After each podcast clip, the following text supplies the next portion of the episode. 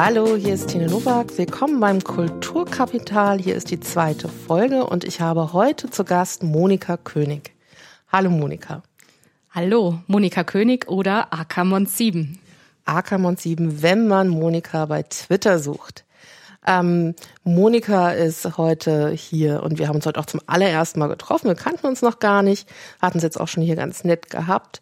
Und äh, ich möchte Monika insbesondere, aber nicht nur, zu einem Projekt befragen, was gerade diese Woche gestartet ist und was jetzt auch noch die nächsten, wie viele Wochen läuft es noch? Fünf Wochen und es hat sogar heute gestartet. Heute gestartet.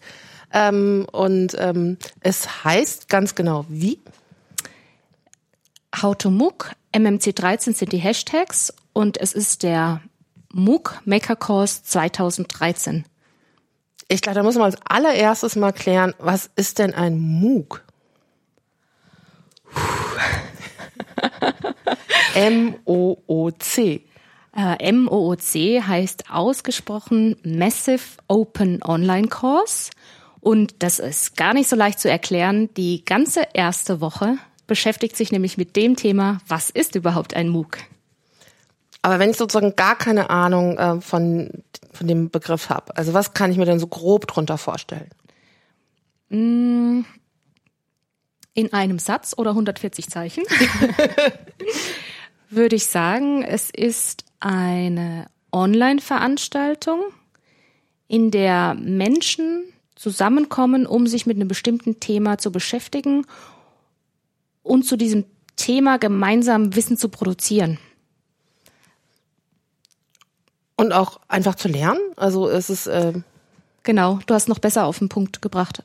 Die sich zusammenfinden online, um zusammen zu lernen. Okay, und ähm, Massive Open Online war das eben? Also offen steht für offen, weil die ganzen Materialien, die man erzeugt, sind die offen oder weil es für jeden zugänglich ist? Also ich wage jetzt kaum die Antwort zu sagen. Mit dem Begriff des Open werden wir uns in der dritten Woche beschäftigen. Und Open kann ja ganz viel heißen, aber das Erste, was man damit äh, assoziiert, ist wirklich äh, kostenlos und ohne jedwede Voraussetzung. Wobei ähm, ich mir schon gedacht habe, mittlerweile ein paar Voraussetzungen gibt's schon. Also ich denke, man braucht so eine gewisse Minimum-Online-Affinität. Also man wird wahrscheinlich einen Computer in irgendeiner Weise brauchen. Man ja. braucht Internet. Man muss wahrscheinlich das Internet in irgendeiner Weise recherchiermäßig bedienen können. Ähm, und ähm, wenn ich das richtig mitkriege, sind ja auch die Teilnehmer nicht einfach nur im Internet, sondern auch über soziale Medien miteinander vernetzt.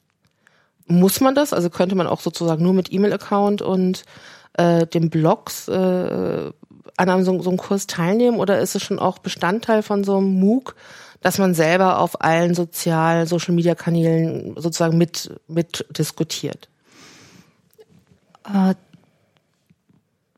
ich denke lediglich mit einer E-Mail-Adresse wird auch gehen, weil man würde dann einfach als Kommentator vom Blog oder von den anderen Blogs auftreten. Also es würde gehen, wobei ich schon denke, dass mit der Zeit der Wunsch in einem äh, aufkommt, äh, selbst irgendeine irgendeine Örtlichkeit online zu haben, wo man sich dann länger mitteilen kann. Wobei Kommentare ja an sich auch schon ziemlich lang sein können, aber nichtsdestotrotz, ich, ich denke, das ist so eine Folge vom Mitmachen, dass man sich die Örtlichkeiten, die es so virtuell gibt, anschaut und sich auch welche aussucht. Also im Grunde ist es ein offener Online-Kurs, wo ganz viele Leute mitmachen können. Man macht es zusammen zu irgendeinem Thema. Mhm. Und ähm, das ist wie eine Volkshochschule, ein Universitätskurs online. Ja. Okay. Und ähm, wo, wie bist du da drauf gekommen oder wo hast du zum allerersten Mal sowas kennengelernt? Also wie bist du zum MOOC gekommen? Mein allerersten MOOC habe ich als Teilnehmerin ganz normal mitgemacht und es war der Opco 11 damals. Der Opco 11, vermute ich mal, war wirklich so der erste deutsche MOOC. Und äh, wer, hat, wer hat den gemacht? Also ähm, für was steht Op Weißt du das noch, für was das steht? Ähm, das steht für Open Course mhm. 2011, ja, okay. mhm. denke ich, ja. Und der, das war auch ein Team, die das auf die Beine gestellt haben. Und da war der Jochen Robes und Studium Digitale dabei. Ich müsste jetzt direkt noch mal gucken. Also das sind die zwei, die mir jetzt so. Das ist hier in Frankfurt von der Goethe-Universität. Ja, ja, genau, genau. Und ähm, ich habe letztes Jahr das immerhin so am Rande mitbekommen. Das heißt, es gab einen Kurs zumindest jetzt auch noch ein zweites Mal. Es gab einen OPCO 12. Genau. Und höchstwahrscheinlich wird es auch dieses Jahr einen OPCO 13 geben. Ja, ich, wir dürfen gespannt sein. ja.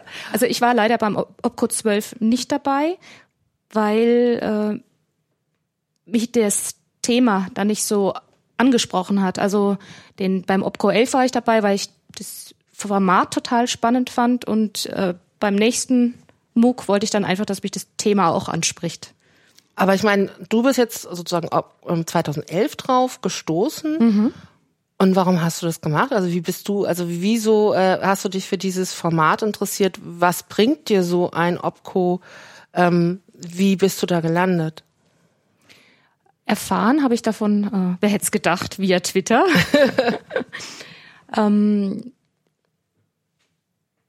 mein Lebensthema, würde ich schon fast sagen, ist durch und durch ist Lernen. Und wenn irgendwo irgendwas in mein Blickfeld gerät, wo ich denke, damit könnte ich noch besser, fluffiger, toller lernen, dann springe ich da sofort drauf an, sofort. Das war damals bei den Barcamps so, das war bei dem MOOC so und weiß der Herr, was demnächst kommt, da werde ich auch wieder drauf springen.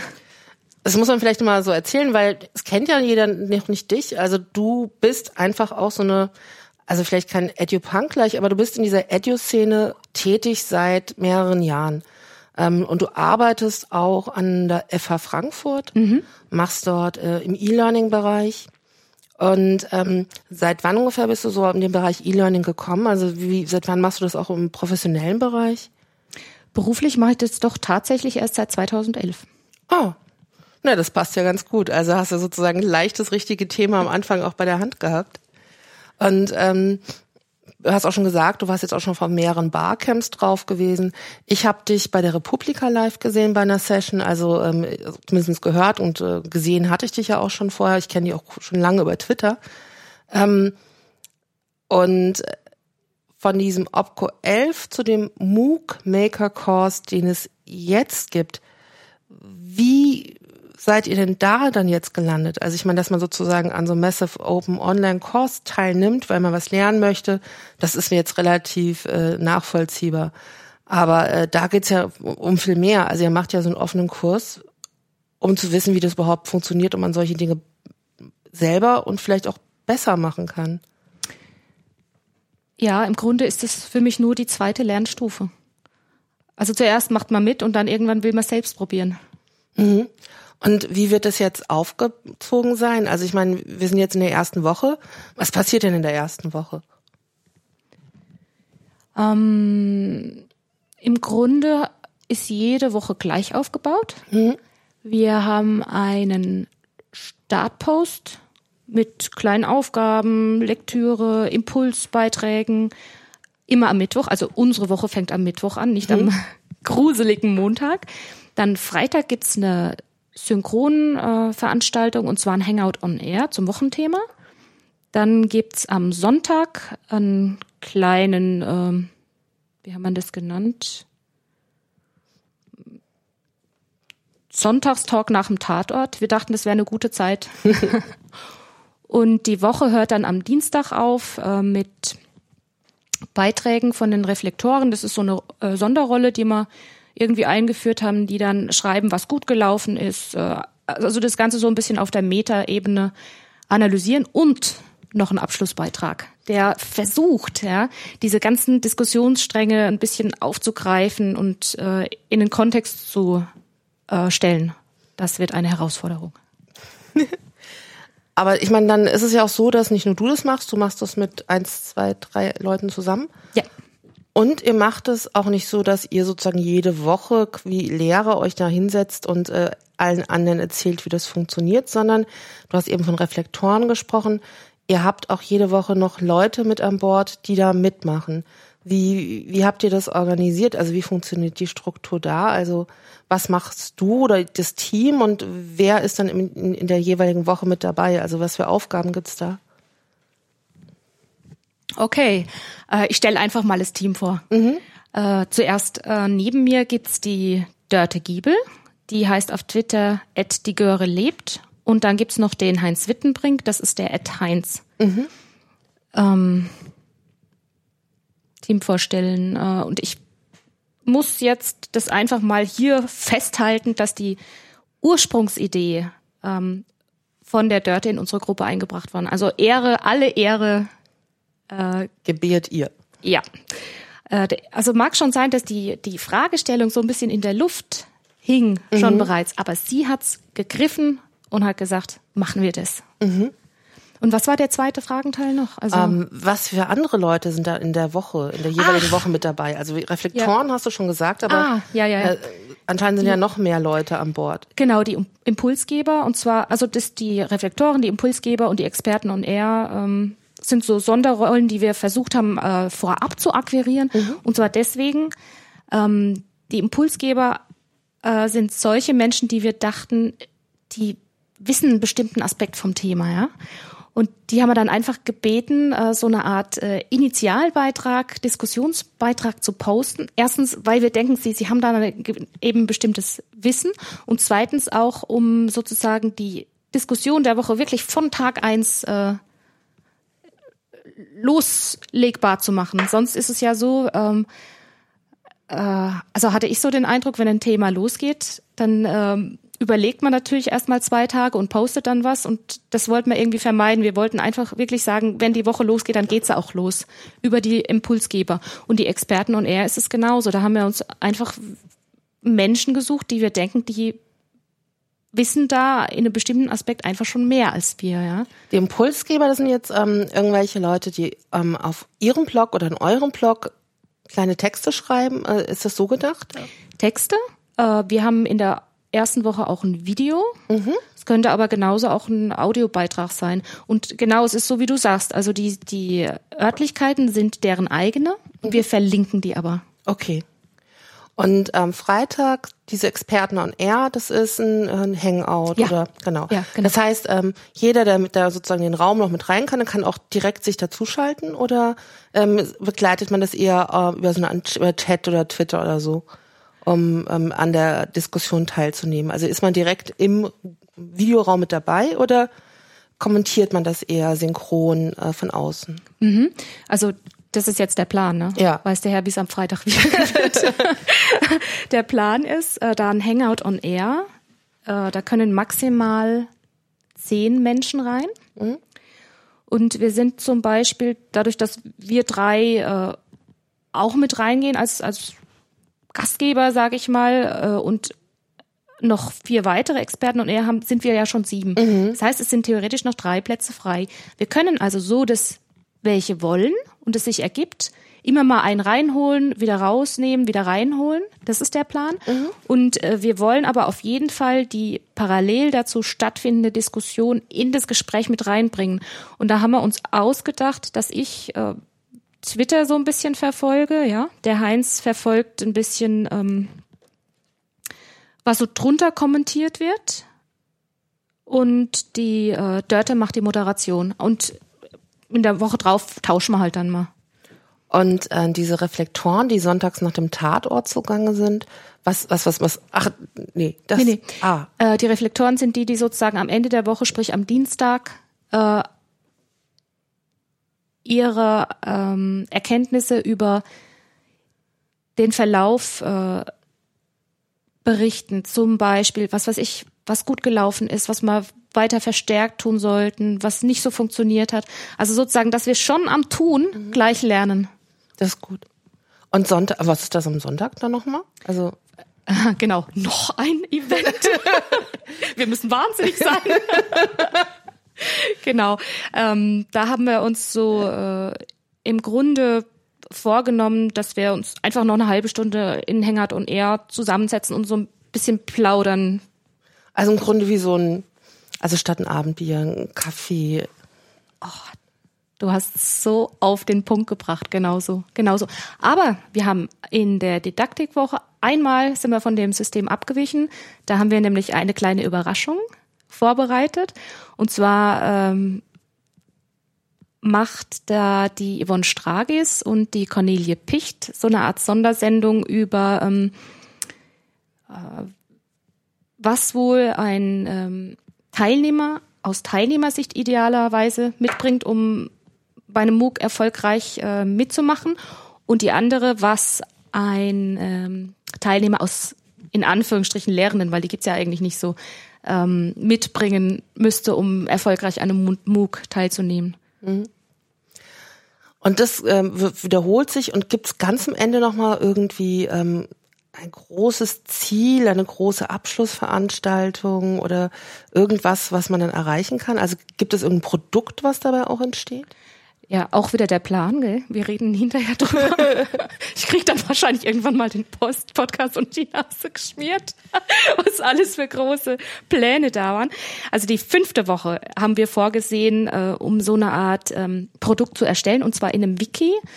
Ähm, das soll so gestrickt sein, dass diese Ergebnissicherung äh, dann in eine Art E-Book e exportiert werden kann und dass dann jeder danach, der einfach denkt, oh, ich würde mal gerne als Lehrer dann MOOC anbieten, äh, so eine Art ja Checklisten und äh, Heftchen für sich in der Hand hat, wo er, wo einfach ganz klar drin steht, die und die Entscheidungen sind notwendig oder die und die Entscheidungen können die und die Folgen haben. Also so eine Art Handout, how to mhm in, in knackiger Kurzform. Also das wäre, wenn das dabei rauskommt, ja, dann das wäre das ideale Ergebnis. Was, was glaubst du, für wen sind solche MOOCs denn überhaupt was? Also ähm, einerseits, also das wäre vielleicht der erste Teil der Frage, wer glaubst du sollte darüber lernen und für wen würde sich das eigene, eignen, darüber Kurse zu machen? Also was sind da die Akteure, die da denkbar wären? Als Anbieter? Mhm. Im Grunde, wenn man die äh, Liste durchgeht, ähm, wer sich so als Teilnehmer geoutet hat, dann denke ich, kriegt man so ein ganz gutes Bild, wo ich auch denke, die haben, haben persönlich oder beruflich was davon. Und es sind äh, ja in der Tat auch E-Learning, äh, Beauftragte in, in FHs und Unis, äh, dann auch Freie, die mit Lernen, Lehren zu tun haben. Also alle, sage ich mal, die mit Lehre, Lernen zu tun haben und gerne mal was anderes ausprobieren möchten. Und die vielleicht dann auch zu dem Schluss kommen, nee, für meine Organisation oder für mich ist das nix. Aber die, das, es gibt so einen Typus von Mensch, die einfach offen für so didaktische Neuigkeiten oder Neuerungen sind und die gern mal was Neues ausprobieren wollen. Und ich, das ist so der Prototyp an Teilnehmer, denke ich. Und für wen könnten dann solche äh, Kurse kreiert sind? Also wer ist da mögliche Zielgruppe, also der darüber jetzt lernen könnte? Also ich meine, wir haben ja, du hast schon gesagt, du hast, du hast an so einem Kurs schon mal teilgenommen, aber was wäre denn da so denkbar? Wenn ich jetzt den nächsten MOOC äh, starten würde, Gott bewahre, ja, und vor allem nicht alleine, äh, was mich mal wirklich ähm, interessieren würde, wäre die Fragestellung so als, als Überthema, äh, äh, was ist eigentlich für uns das gute Leben oder wie wollen wir eigentlich gut zusammenleben? Sowas in der Art. Und ich denke, dass äh, jeder so eine Art Herzensthema hat. Und wenn man ein Herzensthema hat, was einen gewissen Nerv trifft, genau solche Themen sind für was, für sowas geeignet. Also Herzensthema, die einen Nerv auch bei anderen treffen können. Das heißt, so ein MOOC ist äh, quasi auch äh, denkbar fern von solchen Institu institutionellen Zusammenhängen wie irgendwelchen Universitäten, FHs, sondern man könnte auch für einen Verein MOOC machen oder für, für irgendwelche, für eine soziale Institution oder sowas. Ich bin da absolut überzeugt davon, ja. ja. Glaubst du, was eignet sich für Schule? Also ich komme mir wirklich vor, als würde ich vorab die Fragen gestellt kriegen, die eigentlich der MOOC beantworten wird oder die Teilnehmer des MOOCs beantworten werden. Und ich, äh, also das, was ich jetzt so ins Unreine reinspreche, ist meine Vermutung, aber eigentlich bräuchten wir noch eine zweite Sitzung. Dann nämlich, wenn ich das gelernt habe, was alle anderen dazu beigetragen haben. ähm, das Thema von MOOC ist ja jetzt mittlerweile auch schon in der Presse angekommen. Also ich irgendwie vor kurzem hat die FAZ was drüber geschrieben. Ähm, und äh, ist ja auch woanders als in den USA auch schon viel, viel weiterentwickelt als hier, wenn ich das so. Ich habe mich jetzt nicht groß informiert, ich wollte hier relativ unvorbereitet reingehen, aber so das, was ich so vorher schon mitbekommen habe. Warum glaubst du, ist das äh, gerade so diskutiert und warum wird es gerade so als Trend wahrgenommen? Also ist da irgendwas, was fehlt, was anscheinend da sich erfüllt? Also da habe ich jetzt so eine Art äh, fast negativ, äh, negativ Eindruck. Ich glaube eher, dass es im Moment so wahrgenommen wird, weil diese amerikanischen Elite-Universitäten diesen Begriff aufgenommen haben, etwas anderes machen, was ursprünglich damit gedacht war, aber dass es dadurch überhaupt in die Presse kam oder bekannt wurde, weil eben diese Elite-Unis unter dem Begriff was im Moment anbieten. Und ähm, bedeutet das, dass sozusagen die Presse das aber deswegen negativ wahrnimmt äh, oder ähm, überhaupt wahrnimmt? Ah, überhaupt wahrnimmt. Ja, okay. Ja, ja, ja. Und ähm, ich, äh, also ich habe mich tatsächlich heute ein bisschen damit beschäftigt, äh, weil ich äh, für euch einen Blogpost geschrieben habe. Und äh, ich war beim 29C3 gewesen, also beim Kongress des Chaos Computer Clubs. Da gab es eine Session zu MOOCs. Und die haben aber was zu diesen X-MOOCs gemacht, also sozusagen dieses Modell, was von diesen amerikanischen Hochschulen kommt. Mhm. Und ich wusste vorher gar nicht, was, was ein X-MOOC, also ich wusste, was ein MOOC ist, aber ich wusste nicht, dass es da so verschiedene Typen gab. Ähm, sind das auch Dinge, die ihr sozusagen auch jetzt erstmal klärt, was es da für Formen bisher gibt und könnte es auch sein, dass ihr ganz neue Dinge da entwickelt, also wie so ein MOOC-Kurs aussehen könnte? Ich bin absolut überzeugt davon, dass das passieren kann, ja.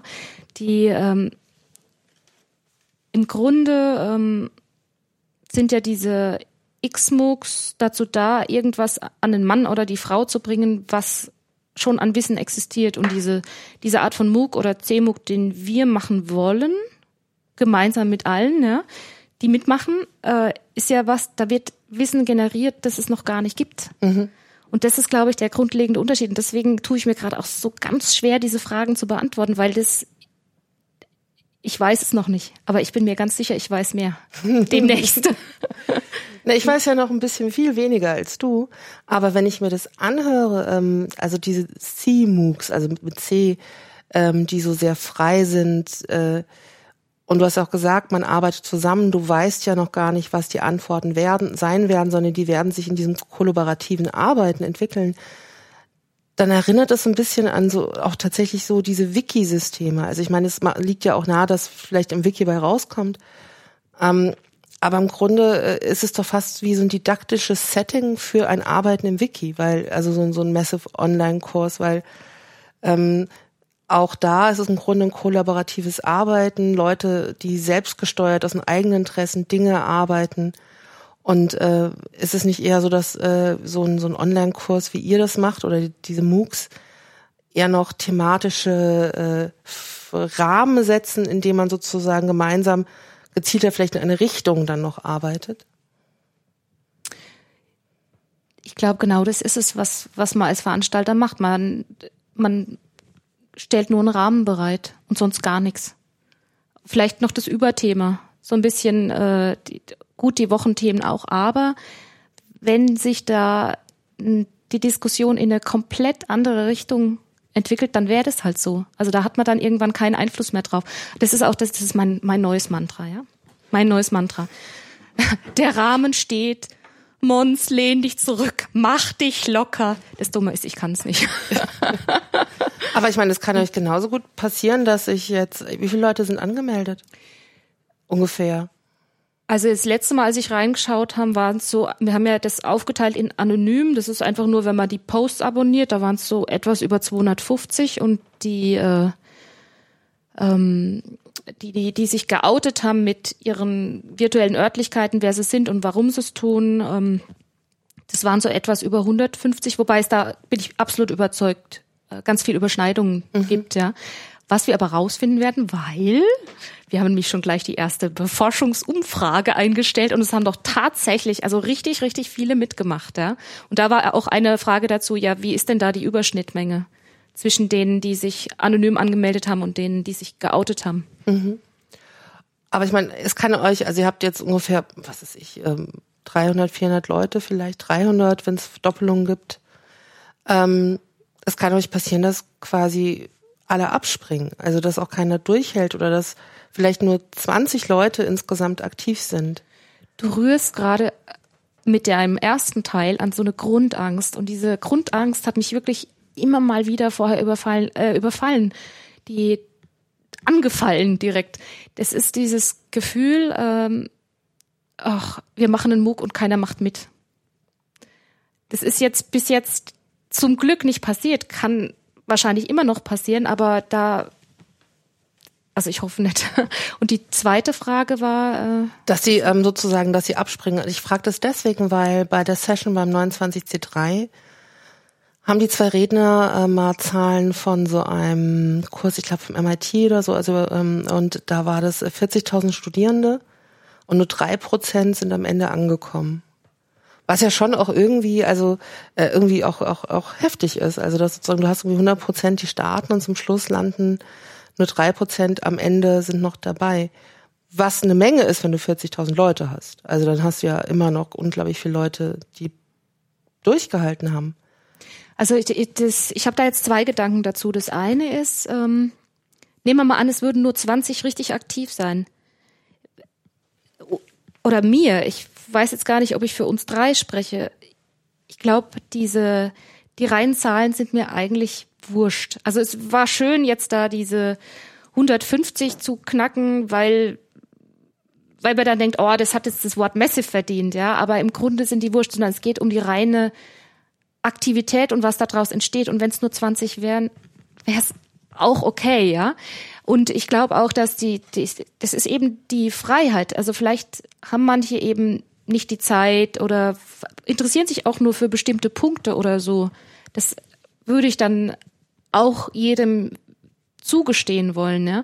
Was ich nur richtig, richtig schade fände, ist, wenn einer nicht mehr mitmacht, weil das von der Rahmung her so als chaotisch wahrgenommen wird, dass man nicht deshalb nicht weitermacht. Das würde ich schade finden. Ich meine, wenn, wenn du so redest, ich meine, man merkt ja schon auch, dass du das mit Leidenschaft machst. Du machst das gerne, oder? Ja. Und ähm, wenn ich das so richtig mitbekomme, ich verfolge das ja immer so bei Twitter, diese ganzen Lern- und Bildungsthemen, die, die machst du richtig mit Leidenschaft und Werf. War das immer schon so? Also wie, wie, wie bist du, also, oder liegt es einfach, dass du jetzt bei was bist, wo du richtig glücklich bist? Wie bist du denn überhaupt zu dem Punkt gekommen, dass du jetzt so da so ein Thema hast, mit dem du so eintauchen kannst? Wie ist es so weit gekommen? das hört sich jetzt erstmal negativ an. Ich meine das aber voll positiv. so mitgekommen. Okay. um. Ah ja. Das ist vielleicht die positive Wende eines ursprünglichen Schadens, den ich habe. Also im Grunde habe ich mich immer äh, äh, während meiner ganzen universitären Bildungsphase, nenne ich es mal, äh,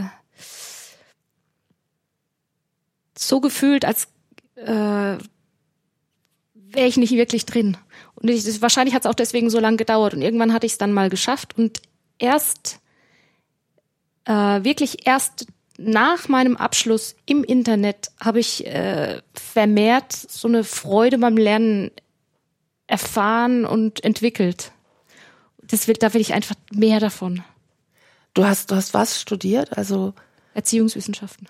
Also ich meine, du bist ja richtig, du kommst ja eigentlich aus der Materie und dieses Gefühl der Freude und der Leidenschaft hatte sich in der Form nicht in einer Uni für, sich, für dich realisiert. Genau, ich hatte, aber wie gesagt, äh, das empfinden manche ganz anders und es war vielleicht auch, äh, also das ist auch die persönliche Perspektive. Das war mir immer irgendwie so ein bisschen zu hierarchisch, ja. Und dieses Lernen online kommt mir mehr äh, vernetzt und gleichberechtigt vor, wobei ich äh, da auch gar nicht so sicher sind. Vielleicht äh, entwickeln sich da nur andere Arten von von Hierarchien, sag ich mal. Das kann schon sein. Da habe ich noch nicht zu Ende gedacht. und wie und wie und wann hast du angefangen online zu lernen? Also ich meine, du hattest ja irgendwie anscheinend einen Abschluss äh, und es muss ja irgendeinen Grund gegeben haben, dass du sozusagen dich ins Internet begeben hast, um dort äh, nicht nur zu kommunizieren, sondern tatsächlich um das zum Lernen zu nutzen. Ja. Ähm, Gab es da mal irgendwie so eine Art äh, äh, Punkt oder Geschehnis, was, was das dann gestartet oder losgetreten hat, das meinst du, ne? Wenn es das gäbe. Vielleicht mhm. gibt es das ja gar nicht, weiß ich nicht. Doch, doch, ich glaube schon. ähm,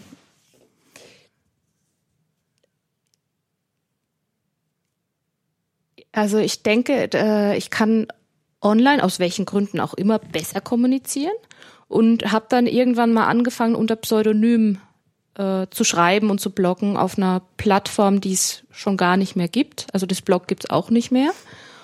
Und ähm, irgendwann habe ich mal eine Online-Veranstaltung äh, unter diesem Pseudonym, ich hieß damals Marianne, weil ich auf Marianne Rosenberg stand. Rosenberger heißt sie? Rosenberg? Rosenberg, glaube ich. Du gehörst zu mir. Ja, ja, ja. okay. Und ähm, habe ich also als Marianne an einer Online-Veranstaltung von Christian Spannagel, aka Ed Dunkelmunkel, teilgenommen. Ja. Und der ähm, aus welchem Grund auch immer wusste, dass ich das bin und hat mich dann in dieser Online-Veranstaltung angesprochen. Und ich habe darauf reagiert und das hat bei mir alle Dämme gebrochen. Danke, Christian, übrigens. ich glaube, ich habe das auch noch nie in dieser Deutlichkeit äh, erzählt. Das war irgendwie der Punkt, wo ich dann gedacht habe, naja, jetzt äh, ist es klar, dass äh, mein Pseudonym ich bin, jetzt ist eh alles zu spät, jetzt kann ich auch als ich auftreten. Das heißt, das angesprochen bedeutet wirklich so, eine Erweckung, weil du so jemand, der dein Pseudonym durchbrochen hat und ja, dich genau. als Monika angesprochen hat, hast, war für dich der Schluss dann aber richtig. Ja, genau. Oder jetzt ist eh alles zu spät. und äh, was ist danach gekommen? Also was hast du dann richtig gemacht? Also du hast ja was richtig gemacht. Ähm, also im Grunde hat sich das dann immer mehr ausgeweitet. Meine Online-Kommunikationstätigkeit will ich mal nennen.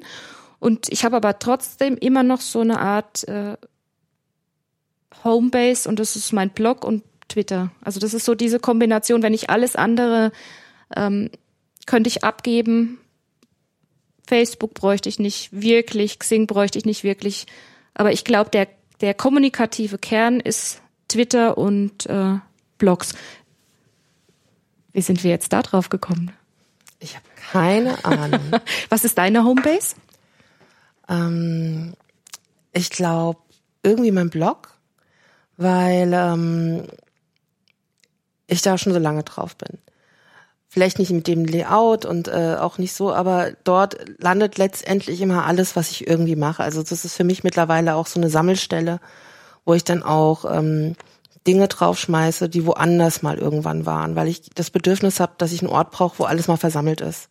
Da landen dann irgendwann auch äh, Zweitabschriften äh, von Blogtexten, die woanders erschienen sind. Aber ich brauche mal einen Ort, wo alles zusammen ist. Und auch wenn irgendwie die anderen Dinge dann weg sind, wo ich weiß, solange ich noch die Hand drauf habe, dann das gehört zu mir und da weiß ich auch, was, wo die Texte sind oder die Bilder sind oder so. Das ist schon so das Blog. Und Twitter finde ich gut, weil das so mein Neuigkeitenaggregator ist. Da sehe ich so, was so passiert. Ähm, seit ich Twitter habe, gehe ich selten auf Online-Versionen von Zeitungen. Also früher bin ich mal regelmäßig meine Zeitung so abgefahren. Das mache ich heute weniger, sondern ich lasse mir tatsächlich meine viele Texte, die ich lese, empfehlen.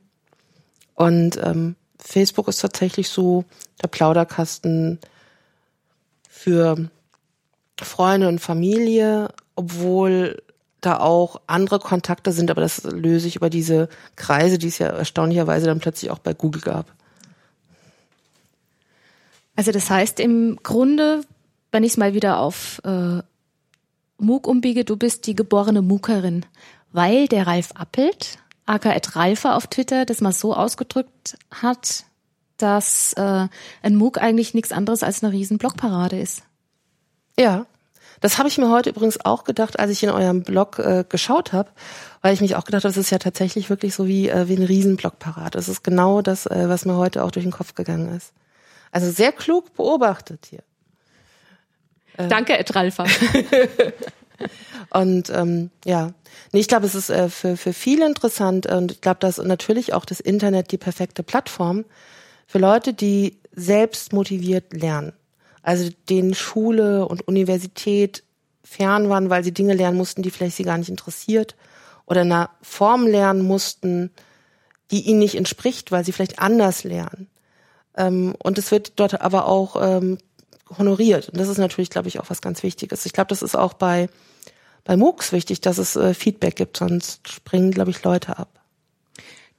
Also du meinst nicht nur Feedback insofern, äh, dass man eben merkt, dass die eigenen Texte werden vermehrt angeklickt, sondern auch inhaltlich und nicht nur in der Form gut, sondern äh, konstruktiv inhaltlich?